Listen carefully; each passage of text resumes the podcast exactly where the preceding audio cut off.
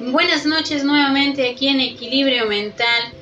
Hoy 5 de marzo, listos para comenzar a pesar del mal tiempo que podemos estar transitando, algunos con nuestras emociones y algunos con su pesadez, pero sobre todo con toda la actitud de seguir creciendo a pesar del mal tiempo y de todo lo que nos esté sucediendo.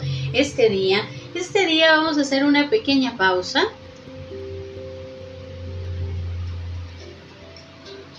para darle paso a algo muy importante. El primer desafío, guarda silencio. Algunas veces es sabio guardar silencio y solo observar para aprender. Entonces empezamos con este tema que nos ayudará bastante a ir reflexionando y cada uno va a tomar la parte que nos corresponde para entender la parte de este primer desafío, guarda silencio. El día de hoy nos conoceremos esta parte del silencio. Muchas veces pensamos que el silencio es perder o solo dar por entendido que los que hablan ganan. Y déjenme decirles que no.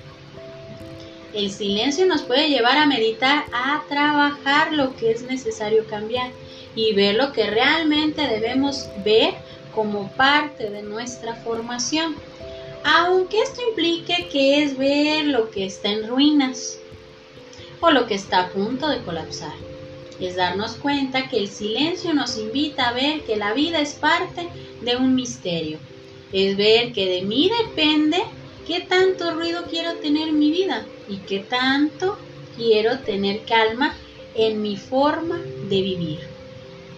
El silencio es algo tan importante que nos invita a ver que podemos permanecer en el gran misterio del crecimiento, porque a pesar de las diferentes cosas que nos pueden estar pasando, somos capaces de seguir adelante con todo lo que debemos asimilar, con todo. Pero aquí vamos a poner esta parte de una analogía que pues de alguna manera nos va a sonar un poco familiar y hasta un poco pesado de entender que a veces, a veces conocemos personas así o a veces somos ese tipo de persona. Hay un hombre, hay un hombre que por así decirlo, que está tan molesto con la vida, con las personas, con el simple hecho de su existencia, que cada que tiene la oportunidad grita, insulta, lastima, porque no sabe de qué forma tener nuevamente el control de las cosas o de las personas. Y este hombre por lo regular me hace recordar un cuento de la tristeza y la furia, el cual dice así. En un reino encantado donde los hombres nunca pueden llegar, o quizá donde los hombres transitan eternamente sin darse cuenta, en un reino mágico donde las cosas no tangibles se vuelven concretas, había una vez un estanque maravilloso. Era una laguna de agua cristalina y pura donde nadaban peces de todos los colores y donde todas las tonalidades del verde se reflejaban permanentemente. Hasta ese estanque mágico y transparente se acercaron a bañarse haciéndose mutua compañía la tristeza y la furia. Las dos se quitaron sus vestimentas y desnudas las dos entraron al estanque. La furia apurada, como siempre está la furia, urgida sin saber por qué, se bañó rápidamente y más rápidamente aún salió del agua. Pero la furia ciega, o por lo menos no distingue claramente la realidad. Así que desnuda y apurada se puso al salir la primera ropa que encontró. Y sucedió que esa ropa no era la suya, sino la de la tristeza. Y así vestida de tristeza la furia se fue.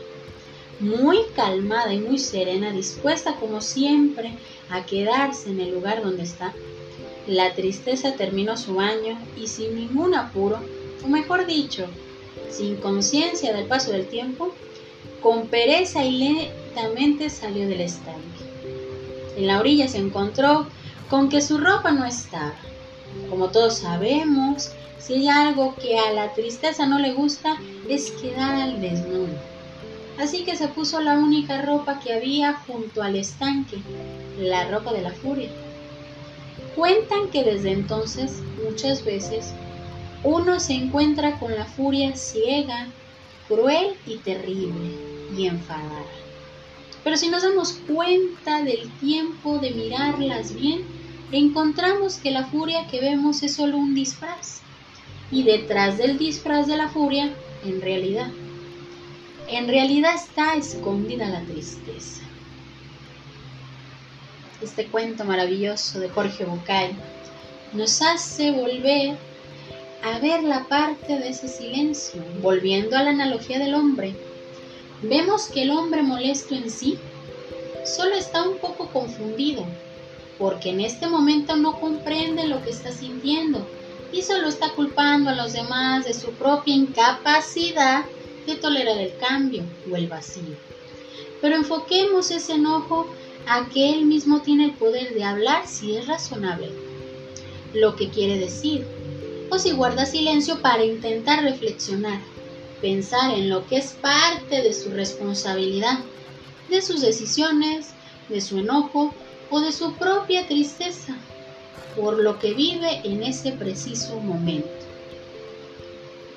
¿Cuántos de nosotros hemos pasado por este tipo de sensación o situación en la que creemos que sabemos lo que estamos viviendo en el contexto de interpretar nuestras emociones o el silencio.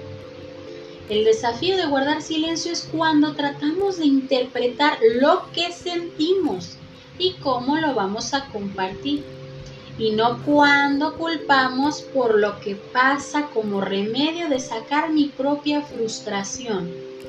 Porque recordemos que la frustración hace que perdamos todo, absolutamente todo. La estabilidad, nuestra realidad y hasta las personas que pueden rodearnos.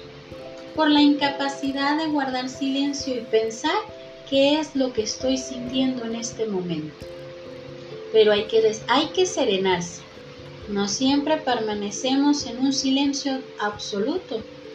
Es solo en lo que reinicio mi forma de ver lo que siento y cómo le voy a hacer frente sin herir o romper lo que puede estar a nuestro lado. Y esto nos puede sonar vagamente familiar y hasta incómodo.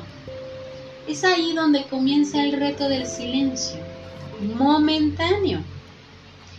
Cuando nosotros pasamos por diferentes situaciones en la vida, por diferentes situaciones de conflicto, de frustración, tenemos que empezar a ver este primer desafío como guardar silencio, no culpabilizar por lo que me está pasando, por lo que estoy viviendo, por lo que no sé de qué manera manejarlo.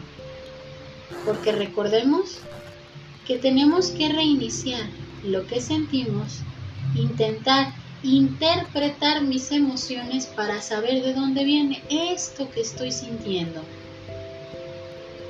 porque si yo no guardo silencio, puedo romper, puedo herir, puedo totalmente dejar todo en ruinas, cuando el que en realidad está en ruinas muchas veces podemos ser nosotros, por no entender lo que estamos viviendo, lo que nos está pasando, lo que estamos sintiendo en ese momento. Entonces, el camino a todas las cosas grandes pasan por el silencio. Si nosotros tratamos de entender el silencio como esa parte de recapitular, esa parte de intentar interpretar, definir lo que sentimos, nos ayudará bastante a dar la primera parte de mi crecimiento, saber hacia dónde quiero ir no para culpar, sino para avanzar. El sabio sabe que el silencio no es más que el grito del que tiene la razón.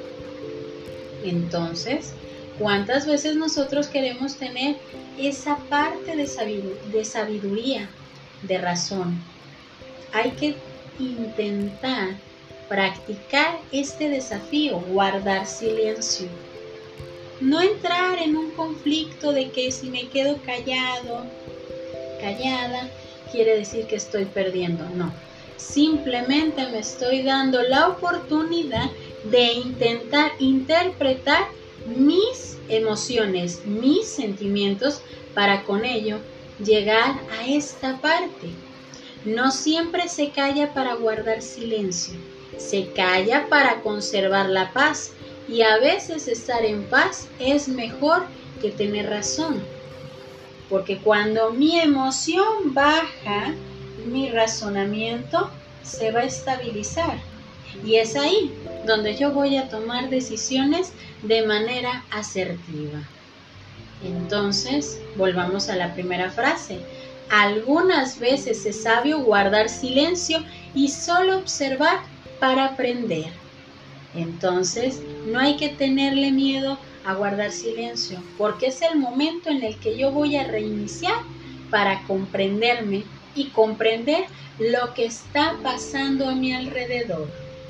Espero que este tema de guardar silencio nos ayude a tener ese momento de contemplación y de reflexión en nosotros mismos.